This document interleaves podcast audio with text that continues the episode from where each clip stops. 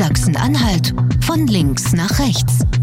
Der Politik-Podcast von Radio Brocken und der Mitteldeutschen Zeitung. Kaum ist das neue Schuljahr gestartet, gibt es auch schon wieder Knatsch um die Lehrer in Sachsen-Anhalt. Denn von denen gibt es immer noch zu wenig und bei uns haben sich jetzt mittlerweile sogar Eltern gemeldet, die sagen, wir können nur noch zwei Drittel des Unterrichts überhaupt abdecken, uns fehlen die Lehrer in den Klassen und das führt dazu, dass an manchen Tagen gar kein Unterricht stattfindet. Wie das Ganze jetzt gelöst werden soll oder ob es da überhaupt eine Lösung für gibt, das klären wir hier im Podcast. Die zentrale Aufnahmestelle in Halberstadt, die hat in der letzten Woche für einen Skandal gesorgt, der deutschlandweit in den Medien Widerhall fand. Mitarbeiter der Sicherheitsfirma, die prügelten brutal auf ähm, Asylsuchende ein und das Ganze, das hat jetzt das Innenministerium und die Polizei auf den Plan gebracht wie das Innenministerium darauf reagiert und ob das jetzt auch für die Sicherheitsfirma Konsequenzen hat, das klären wir im Podcast. Der Verfassungsschutz in Sachsen-Anhalt, der möchte mehr Rechte. Und dafür gibt es jetzt einen neuen Gesetzesentwurf, der ihn ermöglichen soll, in WhatsApp-Nachrichten und anderen Telekommunikationsdiensten mitzulesen, wie das Ganze funktionieren soll und ob das uns jetzt alle betrifft. Das bei Sachsen-Anhalt von links nach rechts. Das Thema Lehrer ist bei uns im Podcast so ein kleiner Dauerbrenner geworden. Denn jetzt gerade pünktlich zum Schulstart, da gucken wir natürlich genau hin, wie viele Lehrer überhaupt noch in den Schulen sind. Und das Problem ist, wenn man da im Bildungsministerium nachfragt, kriegt man eigentlich gar nicht so richtig genaue Zahlen. Denn wir haben das in dieser Woche mal gemacht und haben gefragt, Mensch, wie viele Lehrer sind denn am Anfang des Schuljahres da und wie viele Schüler sind vor allen Dingen am Anfang des Schuljahres da? Da war die verwunderliche Antwort, das können wir euch nicht genau sagen. Man hat zwar Zahlen aus dem letzten Jahr, da schätzt man so mit rund 200.000 Schülern, die jetzt in den Schulen sind, aber die Grundlage, wie hoch überhaupt die Unterrichtsversorgung oder die Unterrichtsabdeckung in den einzelnen Schulklassen ist, das ist die Anzahl der Schüler. Und mit dem Trick, würde ich jetzt behaupten, schützt sich aktuell auch das Bildungsministerium davor, klare Zahlen herauszugeben. Nichtsdestotrotz gibt es jetzt schon die ersten Hochrechnungen und die sagen, wir werden so bei 96, 97 Prozent Unterrichtsversorgung ankommen. Hagen, wenn wir uns die Zahlen mal angucken, das ist schon relativ desolat für Sachsen-Anhalt, oder? Das ist eine, äh, ein wirklich schlechter Start in, den, äh, in das neue Schuljahr. Ähm, wir müssen uns noch vergewissern, was im ähm, Koalitionsvertrag steht. Die drei Parteien, die jetzt regieren, CDU, SPD und Grüne, haben sich ja verabredet, 103 Prozent Unterrichtsabdeckung, äh, Unterrichtsversorgung zu erreichen. Zur Erklärung, diese 103 Prozent, die sind wichtig oder diese drei Prozent Punkte über den 100, die sind wichtig, weil äh, natürlich auch Lehrer mal krank werden, äh, einfach nicht in der Schule erscheinen können und trotzdem der Unterricht ja erteilt werden muss. Das heißt, man braucht immer einen Puffer und das sind diese drei Prozent über den 100 drüber. Jetzt haben wir aber nicht nur äh, die 103 bislang äh, nicht erreicht, auch die 100 nicht mehr gehalten, sondern rutschen jetzt nach Berechnung jedenfalls äh, der Lehrergewerkschaft GEW ähm, noch weiter ab. Bei 97 Prozent könnte äh, das Land am Ende äh, landen. Und äh, das ist natürlich ein Durchschnittswert über alle Schulformen und über alle Schulstandorte. Das bedeutet natürlich, dass einzelne Schulen auch mal deutlich schlechtere Note, äh, äh, Werte noch erreichen können. Ich habe mich in dieser Woche mit einem Elternteil aus Dere in der Altmark unterhalten und die sagte, naja, bei uns, da brennt jetzt richtig der Busch. Denn wir haben eine Unterrichtsversorgung, die ist weit unter dem Landesdurchschnitt, wenn wir die 97 mal ansetzen. Und ähm, was deren Problem jetzt vor Ort ist, das hören wir uns mal kurz an. Es ist angedacht, dass eine Vier-Tage-Woche stattfinden soll oder halt eben wirklich nur vier Stunden am Tag geht gar nicht. Also es sind eigentlich, die Klassen sind eigentlich geteilt, müssen jetzt aber zusammengelegt werden, weil die Lehrerkapazität gar nicht da ist. Für dieses Schuljahr war angedacht, dass drei Unterrichtsfächer komplett wegfallen. Das wäre Kunst, Sport bin ich mir jetzt nicht ganz sicher, aber Russisch sollte auch mit wegfallen als zweite Fremdsprache oder als dritte eher gesagt, was äh, für viele, für Zehnklässler gerade sehr schwierig ist, ne? weil die brauchen ja teilweise für den Erweiterten ja die Fremdsprache und von daher ist es natürlich sehr schlecht. Und bevor das alte Schuljahr zu Ende war, hatten wir nochmal eine Zusammenkunft und dort hieß es schon, dass es nur 66 Prozent Auslastung ist. Es hat sich jetzt über die Sommerferien gar nichts getan und somit äh, müssen wir mit der Kapazität Kapazität natürlich ins neue Schuljahr gehen, was für uns natürlich sehr, sehr schwierig ist. Ne? Und das ist ein äußerst krasses Beispiel, was sich auch mit den Zahlen deckt, die wir so vorliegen haben. Denn da heißt es bei den Sekundarschulen, da geht es ungefähr auf die 90 zu. Teilweise ist da auch schon eine 8 äh, im Rennen. Also von daher ähm, haben wir da in den Sekundarschulbereich den meisten Ausfälle aktuell. Ja, und äh, das erklärt natürlich jetzt auch, warum wir ähm, als Journalisten zurzeit keine Zahlen bekommen. Das war früher eigentlich ein Ritual. Zu jedem ähm, Schuljahresstart hat der Kultusminister eingeladen und hat die Grundlagen erstmal dieses Schuljahres erklärt. Also hat erzählt, was es neu, äh, für Neuigkeiten gibt, äh, Änderungen im Lehrplan, aber vor allem immer diese Kerndaten, wie viele Schüler sind es, wie viele ähm, Lehrer haben wir, wie viele sind ausgeschieden, neu eingeworben worden? Und äh, daraus konnte man dann am Ende sagen, also Unterrichtsversorgung liegt bei so und so viel Prozent.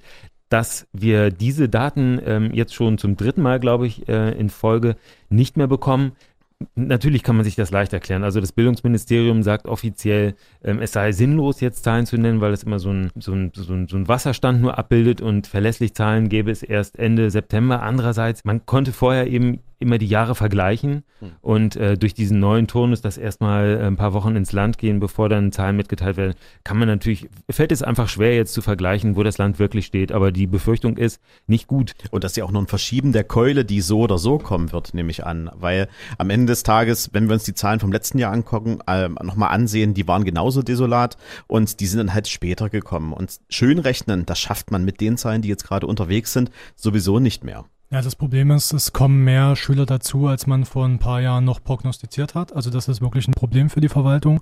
Ähm, das war so offensichtlich nicht abzusehen. Und das zweite Problem, was dazu kommt, ist, dass im Jahr ungefähr 1000 Lehrer aufhören, weil die einfach ähm, nicht mehr arbeiten müssen, weil die das Alter erreicht haben. Das waren jetzt, glaube ich, 2019 oder 2019 werden es ungefähr 1000 Lehrkräfte sein und für 2020 prognostiziert man ungefähr die gleiche Zahl. Das heißt, man weiß, wie viele neue Lehrer man braucht und man schafft Jahr für Jahr diese Zahlen nicht, obwohl man die Ausschreibezahlen sozusagen entsprechend hochgefahren hat. Aber man findet nicht genug äh, Nachwuchskräfte, um diese Stellen zu besetzen. Und nach allem, was wir jetzt sehen, nach ein paar Jahren Beobachtung, wird das auch in den kommenden Jahren nicht leichter, diese Nachwuchskräfte zu finden. Und wir sehen ja auch, das Durchschnittsalter der Lehrer, das liegt so in den Mitte 50ern. Das heißt, jetzt kommt auch noch eine riesen Bugwelle auf uns zu. Also am Ende des Tages ist das jetzt erstmal nur der kleine äh, Part, der jetzt erstmal ähm, nach und nach aus der Schule aussteigt. Ähm, wenn man sich da Langzeitprognosen anguckt, dann rechnen wir in den nächsten zehn Jahren mit ungefähr 8000 Lehrern, die dem System fehlen werden. Und dann ähm, ähm, weiß ich nicht, wie die plötzlich gebacken werden sollen, denn an den Unis, da kommen jetzt auch nicht so viele hinten raus. Ja, das ist einfach eine Folge der äh, jahrelangen Politik. Es gab einfach eine Zeit lang viel zu wenig Kinder. Das ist einfach die, die, der Beginn des ganzen Problems. Es gab zu wenig Kinder, aber noch relativ viele Lehrer, die aus der DDR-Zeit noch, ähm, noch vorhanden waren. Und äh, um die nicht zu entlassen, hat man ähm, versucht, die Arbeitszeit neu aufzuteilen, um die irgendwie dabei zu behalten. Aber irgendwann ist das halt umgekippt und äh, dann hat das Land es versäumt, äh, rabiat gegenzusteuern, also richtig viele neu einzustellen. Und das ist das, was ähm, der Bildungspolitik jetzt auf die Füße fällt. Eine Kritik, die es immer gibt, äh, das Land tut ja nichts. Das stimmt nicht. Also die, das Land tut schon was. Äh, die Frage ist immer, ob das genug ist.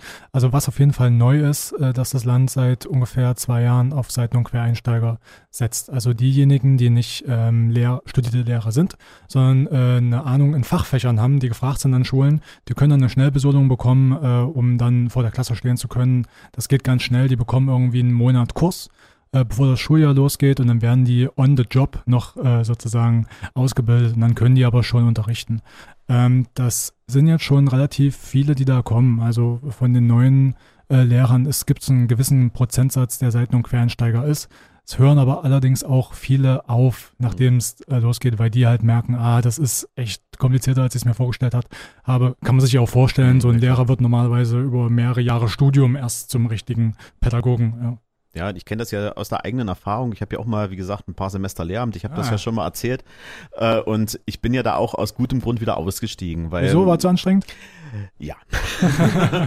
also ich habe ähm, ein paar Stunden vor Klassen gehalten. Das war ganz okay, aber ich habe halt gemerkt, da ist ein ganz schöner Kraftakt auch dahinter. Also du musst halt jeden Tag ähm, volle Power bringen. Die Schüler, die verzeihen dir das nicht. Wenn du äh, einen schlechten Tag hast und mhm. du bist dann halt äh, ein bisschen schlechter drauf und hast dann vielleicht den einen oder anderen, der sonst ein bisschen stört, nicht richtig im Blick. Und er kann dir dann am Ende des Tages deine komplette Unterrichtsplanung zunichte machen. Und wenn du das pädagogisch nicht im Griff hast, dann wird es schnell schwierig für dich. Der Punkt ist, wenn ich mir das so angucke, was die halt äh, leisten müssen und du wirst dann quasi auf, vom Null auf nichts da hineingeworfen. Ähm, und ähm, du hast halt trotzdem nur eine ja, Berufsausbildung in deinem Fach oder ein Studium, wo du sagst, du bist ähm, Physiker, du bist Mathematiker etc., aber du hast keine Pädagogik dahinter. Das ist ein Riesenaufwand, den jetzt mittlerweile auch die Lehrer nicht mehr so richtig mittragen wollen. Also wenn ich mich mit den Lehrern dann vor Ort unterhalte, dann sagen die zu mir, also für uns, da steigt eher der Aufwand, als der Nutzen dann dahinter ist, weil ich muss den jetzt an die Hand nehmen. Ich erkläre denen äh, mein Handwerk, was ich über äh, viele Jahre im Studium gelernt habe, muss ich denen über kurz oder lang erstmal ein paar Wochen erklären und dann äh, führt das am Ende im Endeffekt nur zu noch frustrierteren Lehrern. Ja, stelle mir das auch schwierig vor. Ähm, wenn du neben den Lehrkräften bist, äh, die das über mehrere Jahre gelernt haben und du einen Monat dabei bist und dann dich schon vor die Klasse stellst, ähm, da wird es hier und da ein Talent geben, das das sehr gut kann und sofort beherrscht alles. Aber ich, das äh, allein sozusagen von meiner Fantasie her würde ich sagen, das kann eigentlich nur die Minderheit sein. Ja. Unter dem Strich stellen wir uns auf ein neues Schuljahr ein, in dem wir ähm, die verrücktesten Schlagzeilen lesen werden und selber auch verfassen werden, in denen ähm, ganze Fächer nicht gegeben werden, in denen möglicherweise eine Schule wieder tageweise zugemacht wird, hat alles schon gegeben. Ähm, aber das ist natürlich weit, weit, weit entfernt von dem, was diese Koalition sich vorgenommen hat. Ja, ich bin gespannt, wie das ausgeht. Ich bin vor allen Dingen gespannt, wann wir endlich Zahlen bekommen, denn ähm, das muss er liefern, so oder so. Da kann man sich jetzt kurz drücken. Aber er ist der Bildungsminister genau. Marco Tullner. Ja. Er ist natürlich jetzt am ersten Schultag in einer Schule gewesen, aber hat äh, einfach einen anderen Schwerpunkt gesetzt. Mhm. Ähm, da ging es jetzt nicht um die Unterrichtsversorgung, über die er da reden wollte, wollte sondern da ging es jetzt um äh, einige Änderungen zu diesem neuen Schuljahr, insbesondere die neuen Praxislerntage. Jan, du hast dich damit befasst. Ja, Was ist die Änderung da? Auch wichtiges Thema. Das hat jetzt mit der Unterrichtsversorgung nichts zu tun. Äh, das Land sagt allerdings, äh, wir müssen Wirtschaft und Schule besser miteinander verzahnen. Also uns fehlen hier Fachkräfte, die Azubis, äh, Azubi-Stellen, die werden nicht besetzt. Und da versucht das Land jetzt irgendwie eine Verzahnung hinzubekommen.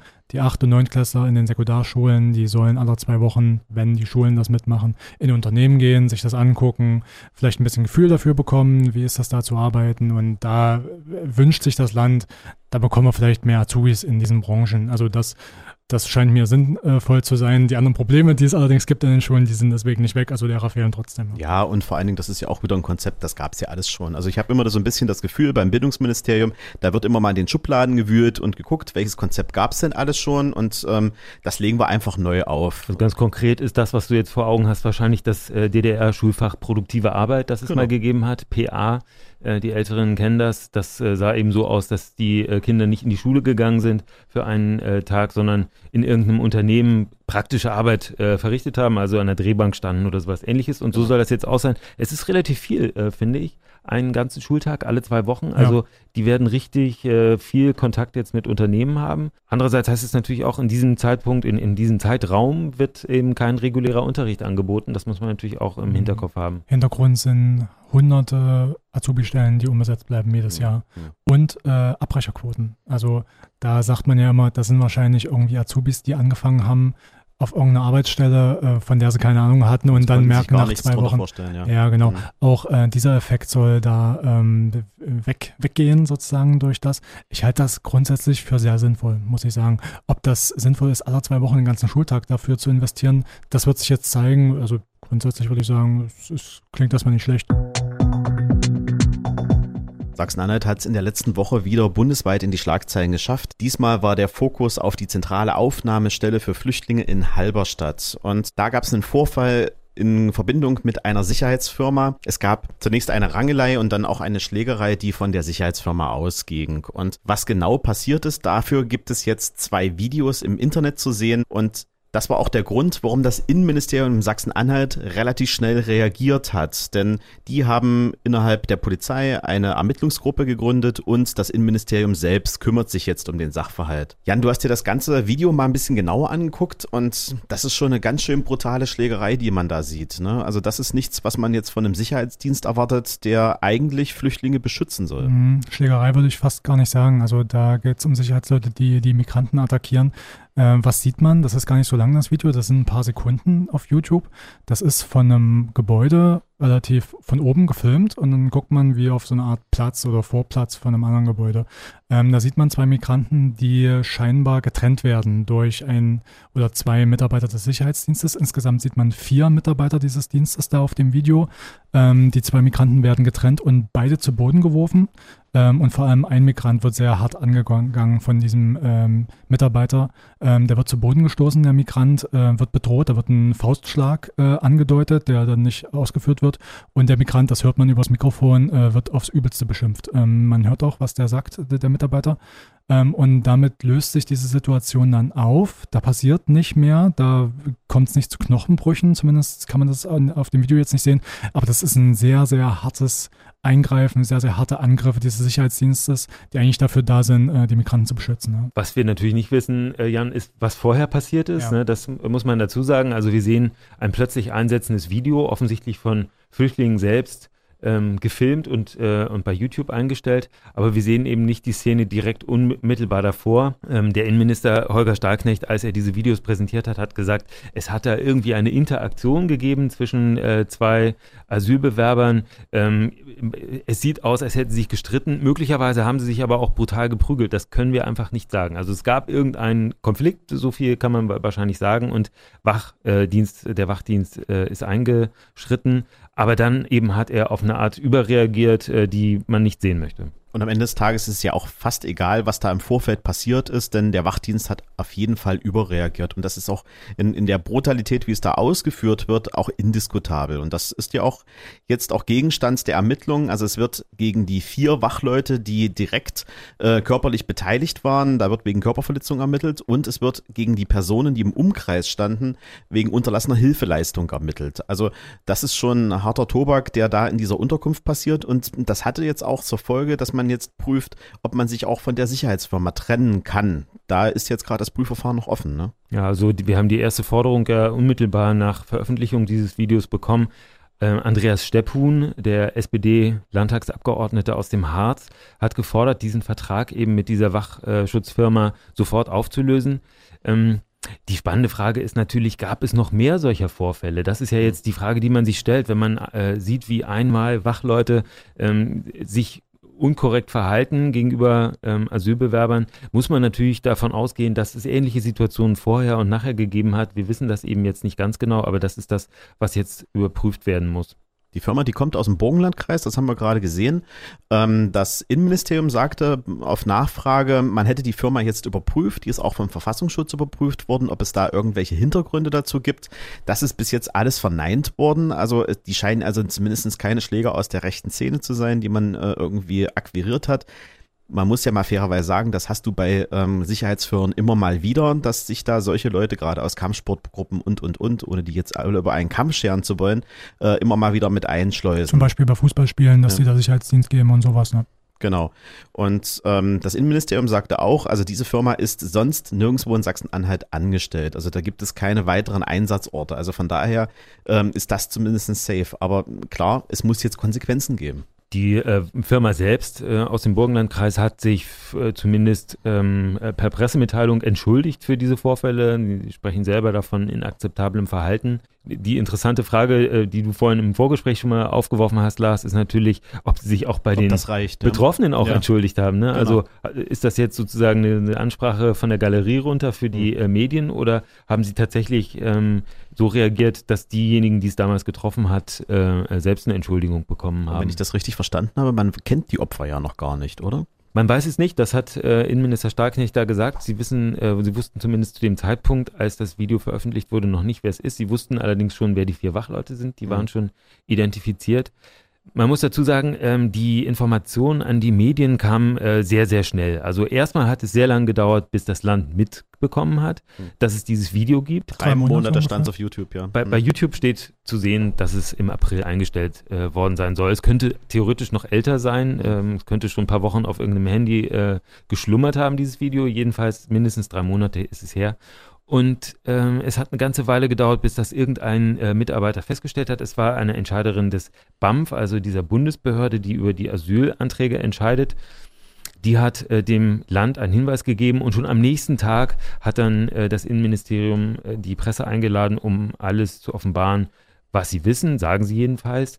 Also dann jedenfalls gab es ein, ein sehr schnelles äh, Verhalten, eine sehr schnelle Aufklärung der Öffentlichkeit. Das ist ja nicht zum ersten Mal, Jan, ne, wenn du dich erinnerst. Das ist eine Eigenheit des Innenministers, der macht das. Also ähm, in Köthen damals, als ein Mann ums Leben gekommen ist in einer Auseinandersetzung mit äh, Migranten, äh, da hat er auch die Presse ganz schnell informiert, Stahlknecht als Innenminister.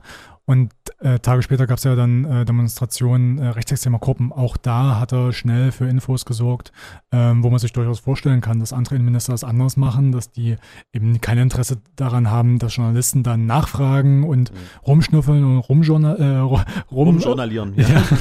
ähm, das ist, äh, das macht der Innenminister hier so, dass er da die Presse sehr schnell informiert in solchen Sachen. Das ist, denke ich, auch durchaus schlau als Politiker. Natürlich, er weiß, dass ihm das nur Probleme machen würde, wenn äh, der Eindruck entsteht, steht, er halte irgendwas unter der Decke. Das ist natürlich genau der, der richtige Weg, um mit solchen Problemen, Problemen umzugehen, möglichst schnell alles transparent zu machen, was er selber weiß, was er, äh, wie er gehandelt hat. Und zu dem Handeln gehört eben, Lars, du hast es erwähnt, äh, die Suspendierung dieser vier Wachleute, die äh, selber übergriffig geworden sind, aber eben jetzt auch die Überprüfung der gesamten Firma. Die Frage, die ich mir trotzdem im Hintergrund stelle, das Ding steht jetzt mindestens seit drei Monaten im Internet. Ähm, warum sagt in dieser zentralen Aufnahmestelle, sagt niemand, äh, spricht niemand über diese Vorfälle. Ähm, es gab vorher keine Hinweise, warum muss das erst drei Monate im Internet liegen und dann zufällig oder weder zufällig oder nicht zufällig, wie es auch immer dann äh, in, in, die, in die Runde geraten ist, dann erst hochgespürt werden. Das finde ich schon ein bisschen, ein bisschen eigenwillig. Da kommen wir jetzt in den Bereich der Spekulation, aber Möglichkeiten gibt es natürlich einige. Denkbar wäre, dass das dort der Alltag ist.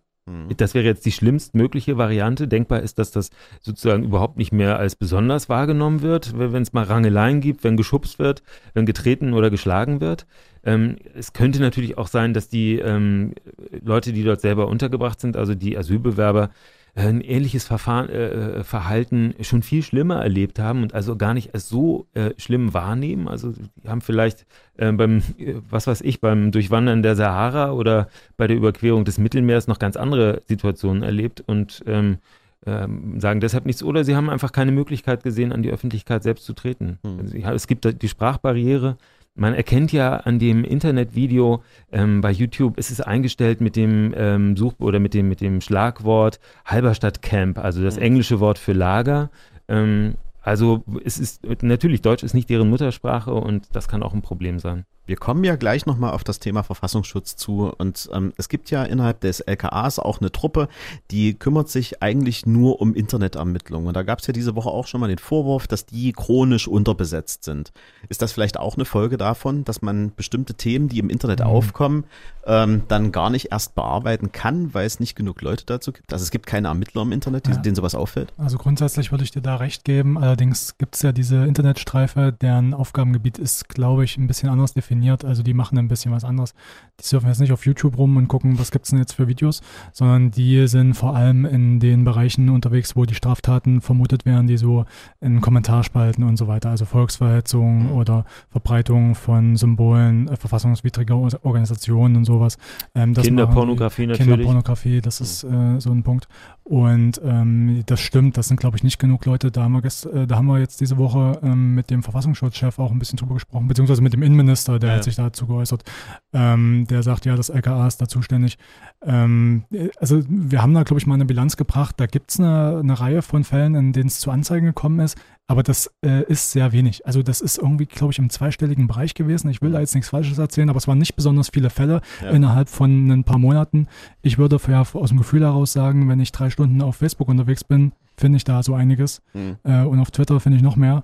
Ähm, das scheint mir schon ein sehr weniges, äh, sehr kleines Aufkommen von solchen der, Fällen zu sein da. Der, der Vorwurf, der ja auch da aufgemacht wurde, ist, ähm, die Beamten, die das machen, betreiben das jetzt Anführungsstriche auf als Hobby. Also, dass das halt auch keine Vollzeitstelle ist am Ende des Tages. Und das ist natürlich auch in den äh, gerade jetzt hochdigitalisierten Zeiten hoch kriminell und hochgefährlich, wenn wir da nicht genug Beamte haben, die sich mit sowas halt auch den ganzen Tag und ausschließlich beschäftigen. Ja, der Innenminister sagt allerdings, das ist nicht Hobby. Also da gibt es schon Leute, die abgestellt sind dafür, die das machen sollen und das ist deren Aufgabe. Also die sollen das nicht äh, nebenbei machen. Wie geht man jetzt nun zukünftig mit sowas um? Also wird das Land daraus Konsequenzen ziehen? Es heißt ja jetzt schon, ähm, man prüft jetzt, ob die Sicherheitsfirma quasi ihren Job los ist, aber da hat man jetzt auch schon wieder Bedenken, ob das jetzt alles vertraglich überhaupt zu lösen ist, denn äh, man muss natürlich ähm, da bestehende Verträge trotzdem beachten und da gibt es ja auch keine Klausel ähm, äh, schwerer Übergriff auf XY und deswegen löst sich der Vertrag. Also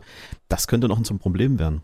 Ich nehme an, das Innenministerium hat äh, Juristen genug, die in der Lage sind, äh, einen Weg zu finden, um so einen Vertrag loszuwerden. Natürlich hat äh, auch die Politik immer die Möglichkeit, äh, den Druck auf so ein Unternehmen zu erhöhen und äh, vielleicht eine freiwillige Auflösung so eines Vertrages zu, ähm, zu bewerkstelligen. Das äh, könnte ich mir durchaus vorstellen. Sachsen-Anhalts Verfassungsschutz, der wünscht sich mehr Rechte und dem Wunsch, den soll jetzt auch entsprochen werden, denn das Land, das plant ein umfangreiches neues Gesetz, wo es neue Möglichkeiten gibt für den Verfassungsschutz. Unter anderem sollen hier Messenger-Dienste, so wie WhatsApp beispielsweise, abgehört werden. Wie sich das Jochen Hollmann, der Chef des Verfassungsschutzes in Sachsen-Anhalt, vorstellt, darüber habe ich mit ihm gesprochen. Wir hatten bislang schon die Möglichkeiten, Telefone abzuhören, in Einzelfällen, in Ausnahmefällen, muss ich sagen. Und äh, nachdem äh, zunehmend Verschlüsselungen auf den Markt kamen, äh, konnten wir nicht mehr an die Gesprächsinhalte kommen. Und wir haben mit der jetzigen gesetzlichen Regelung die Möglichkeit, Verschlüsselungen zu umgehen, zu überwinden und ähm, Kommunikation wieder mitzuhören. Ja, es ist auf jeden Fall auf den absoluten Einzelfall auch begrenzt, ähm, weil es auch technisch äh, sehr aufwendig ist. Da können wir also nicht jede Woche zwei Maßnahmen machen, ähm, sondern eher weniger. Und äh, wir brauchen erstmalig äh, für solch eine Maßnahme einen richterlichen Beschluss. Und der ist auch zunächst einmal auf einen Monat beschränkt. Warum möchte der Verfassungsschutz das in Sachsen-Anhalt? Der Verfassungsschutz ist ja der Inlandsgeheimdienst. Das heißt, der will alle diejenigen abwehren, die die Demokratie in Sachsen-Anhalt bedrohen. Das können Rechtsextremisten sein, Linksextremisten, Islamisten, also all die, die da äh, schwere Straftaten planen möglicherweise oder schwerwiegende Gefahren für die Demokratie äh, darstellen, die sollen auch im Zweifelsfall überwacht werden. In Ausnahmefällen sagt er ja dazu, das soll nicht häufig sein, aber dazu sei es eben auch äh, nötig, dass WhatsApp Messenger, andere Messenger mitgelesen werden. Das ist sehr kompliziert zurzeit. Es gibt eben die technischen Hürden, man kommt da kaum rein in die mhm. Handys. Es gibt aber auch die juristischen Hürden. Die juristischen Hürden würden jetzt abgebaut werden, wenn dieser Gesetzentwurf jetzt so durchgehen würde. Also praktisch ist es ja so, die äh, abhören dürfen sie jetzt, wenn der Richter das erlaubt. Das ist genau. der jetzige Zustand, also Telefongespräch zwischen uns beiden. Na, bei uns beiden ist was anderes, ja. für Journalisten nochmal extra geschützt. Aber jedenfalls Telefongespräche dürfte der Verfassungsschutz mithören. SMS mitlesen, ja. WhatsApp-Nachricht? Nein. Mhm. Das genau. ist der Stand jetzt gerade. Genau, aber das Mitlesen von WhatsApp, das wird auch gar nicht so einfach, denn ich habe mich in dieser Woche mal mit einem Experten von der Computerzeitschrift CT, Roland Enkenberger, unterhalten und der hat mir mal erklärt, wie das überhaupt funktionieren könnte, rein theoretisch, und wie wenig Möglichkeiten der Verfassungsschutz eigentlich hat, da überhaupt mitzulesen. Es gibt gewisse technische Hürden, die auch ähm, so eine Behörde nicht so einfach überwinden kann. Wenn zum Beispiel eine solide Verschlüsselung zum Einsatz kommt, wie bei WhatsApp oder bei Signal. Die funktioniert einfach. Das ist eine sogenannte Ende-zu-Ende-Verschlüsselung. Und da kann sich auch so eine Regierung nicht ohne weiteres einklinken. Die Vermutung ist daher eher, dass sie versuchen werden, auf die Endgeräte zu gehen, also zum Beispiel das Smartphone mit so einer Art Trojaner infizieren und dort dann eben die Nachrichten abgreifen, nachdem sie von dem Gerät entschlüsselt wurden. Ich würde das so interpretieren, dass man erstmal versucht, sich da die Befugnisse zu verschaffen, um überhaupt ähm, weiter in diese Richtung forschen zu können. Also es gibt noch gewisse Möglichkeiten, wie dass man Sicherheitslücken auf dem ähm, dafür vorgesehenen Markt erwirbt für sehr viel Geld und dafür müssen ja auch erstmal finanzielle Mittel zur Verfügung stehen. Äh, man kann auch Software einkaufen bei, bei Spezialhändlern, aber auch dafür braucht man erstmal das Geld. Und ich denke, es geht erstmal darum, überhaupt ähm, die Befugnisse zu erlangen, also erstmal überhaupt abhören zu dürfen, um dann weiterzusehen, wie man in die Geräte und die Verschlüsselung der einzelnen Apps dann auch überhaupt reinkommen kann. Ja, wie wir gehört haben, da gibt es noch technische Hürden, die erstmal zu klären sind, aber es gibt auch ein paar ethische Hürden, die jetzt vielleicht erstmal aufkommen. Ne? Wie viele Daten werden denn da gesammelt? Wen betrifft denn das? Betrifft mich das jetzt als einfachen Bürger? Ähm, Das alles äh, muss ja jetzt auch in dem Gesetz erstmal geregelt werden. Da gibt es ja auch schon Vorschläge für. Aber mich persönlich betrifft das jetzt erstmal gar nicht, oder? Würde ich nicht sagen. Aber äh, denjenigen, den es denjenigen, betrifft, das ist schon, das ist schon ein Eingriff. Also wenn du dein Handy mal dir anguckst und überlegst, was da alles drauf ist, die Urlaubsfotos, alle Chats mit den Eltern, mit der Schwester, mit allen deinen Kumpels, mhm. ähm, das, da hat man schon echt die Macht, wenn man da drauf zugreifen kann.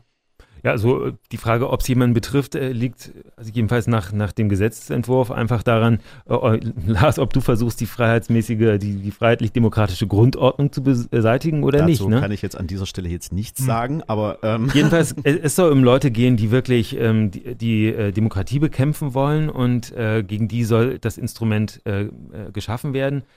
Allerdings, wie Jan schon richtig sagt, ähm, die Leute, auf die man dann zugreift, die sind wirklich nackt. Und äh, daher halte ich auch ehrlich gesagt die Formulierung von Jochen Hollmann, dem Verfassungsschutzchef von Sachsen-Anhalt, für etwas gewagt. Der sagt, äh, der Staat ist dann erst wieder sozusagen auf einer Ebene ähm, und ist wieder in der Lage, die Daten zu erheben, die er früher ähm, ja auch äh, abgreifen konnte ähm, bevor es diese ganzen Verschlüsselungstechniken gab. Das glaube ich, kann man so nicht sagen, weil natürlich auf dem Smartphone einfach viel mehr Informationen über mich gespeichert ist, als es früher jemals gegeben hat. Es genau. ist ja alles drauf. Also auf dem Telefon kann man erkennen, welche Filme ich sehe, welche Musik ich höre, welche Freunde ich habe, zu wo welchen du gewesen bist, vor wo ich Dingen. gewesen bin, genau. zu welchen Uhrzeiten ich üblicherweise telefoniere, mit wem ich telefoniere, also Verbindungsdaten. Dieser ganze Krempel ähm, war einfach früher so leicht überhaupt nicht zu beschaffen für den Staat. Also es ist ein äh, sehr, sehr schwerwiegender Eingriff und deswegen glaube ich auch, dass dieses neue Verfassungsschutzgesetz noch einige Fragen aufwerfen wird. Ähm, eine Frage, die ebenfalls dazu gehört, ist, ähm, was ist eigentlich mit äh, denjenigen, die äh, dagegen vorgehen wollen, dass äh, solche Daten missbraucht werden. Es gibt da eine Regelung, äh, es war eine Regelung geplant ursprünglich für Whistleblower, die mhm. ist jetzt nicht mehr drin, Jan, du hast das beobachtet. Na, nicht drin, also es hat es nicht reingeschafft in den Entwurf. Also es gibt die drei Koalitionspartner und die Grünen, den kleinsten äh, Koalitionspartner, die wollen unbedingt eine Whistleblower-Regelung, die es auch im Bund schon so gibt. Ähm, das heißt, die Mitarbeiter des Verfassungsschutzes, die sollen sich gefahrlos dann an die Kontrolleure des Landtags wenden können, äh, wenn sie Missstände aus dem Verfassungsschutz heraus berichten wollen. Also zum Beispiel, der Kollege hat Daten geschreddert, jetzt mal ein mhm. ganz plattes Beispiel. Und ähm, die sollen dann, ohne für sich selbst äh, eine Gefahr jetzt zu schaffen, weil sie dann rausgeschmissen werden, sollen sich gefahrlos dann wenden können an die Kontrolleure. Diese Klausel, die es im Bund gibt, hat es jetzt in den Landesgesetzentwurf nicht reingeschafft. Das wird ein Streitpunkt. Das ist jetzt auch diese Woche klar geworden, dass es einen Streitpunkt gibt. Der Innenminister sagt, er hält davon nichts. Da hat er äh, eine klare Kante zu. Ne? Petzen gibt's nicht. Das ist so, so seine Aussage. Zum einen das, zum anderen hat er einen bemerkenswerten Vergleich gezogen. Er hat ja in der Pressekonferenz zu diesem Gesetz ähm, äh, Whistleblower äh, eigentlich mit IMs verglichen, mit, mhm. mit äh, früheren Stasi-Spitzeln. Äh, eine verblüffende Formulierung, weil ja äh, natürlich der Kern ein ganz anderes. Also die äh, inoffiziellen Mitarbeiter der Staatssicherheit, die haben im Auftrag des Staates die Bürger ausspioniert und die Whistleblower, die sollen ja dafür sorgen, dass die Behörden äh, nicht übergriffig gegenüber den Bürgern werden, sondern sollen da Missstände aufdecken. Also es ist ein schräger Vergleich, äh, aber er hat ihn gestern relativ unbefangen äh, so geäußert. Auf Nachfrage, ähm, die Idee dieser, dieser Regelung oder dieser Klausel ist ja, dass im NSU-Komplex sehr viele Behördenskandale im Verfassungsschutz äh, offenbar geworden sind. Ja. Und da ist der Ursprung dieser Idee, die Verfassungsschutzmitarbeiter, die sollen sich melden können, wenn sie da sowas mitbekommen. Ähm, was steht noch im Gesetz jetzt drin? Was hat es reingeschafft? Ähm, die parlamentarische Kontrolle, die wird ein bisschen reformiert. Ähm, unter die heißt jetzt auch unter anderem anders. Ne? Ja, das war das ja auch so ein Unikum. Parlamentarische Kontrollgremium heißt es jetzt, ähm, nicht mehr PKK in der Abkürzung. Ähm, das ist jetzt so, dass ähm, dieses hochvertrauliche Gremium, was bis jetzt nur und auch weiterhin nur aus Abgeordneten besteht, mhm. ähm, da bekommen jetzt auch ähm, Abgeordneten-Mitarbeiter zum Beispiel Zugang auf die Akten. Das ist im Detail auch sehr interessant, weil die sicherheitsüberprüft werden müssen. Mhm. Da kann man sich vorstellen, da haben manche Leute Bauchschmerzen, wenn AfD-Mitarbeiter da Zugang bekommen könnten andere Parteien sozusagen äh, Zugang bekommen können. Das ist im Detail alles sehr spannend äh, für Fachleute sozusagen eher, äh, aber auch in diesem Bereich gibt es da eine Reform hier in Sachsen-Anhalt. Und wir wollen ja auch weiterhin bei Sachsen-Anhalt von links nach rechts viel zu berichten haben. Also freuen wir uns darauf, wenn es auch da weiter Diskussionen gibt. In Sachsen-Anhalt von links nach rechts. Sachsen-Anhalt von links nach rechts. Der Politik-Podcast von Radio Brocken und der Mitteldeutschen Zeitung. Jederzeit auf Audio Now und in der Radio Brocken App.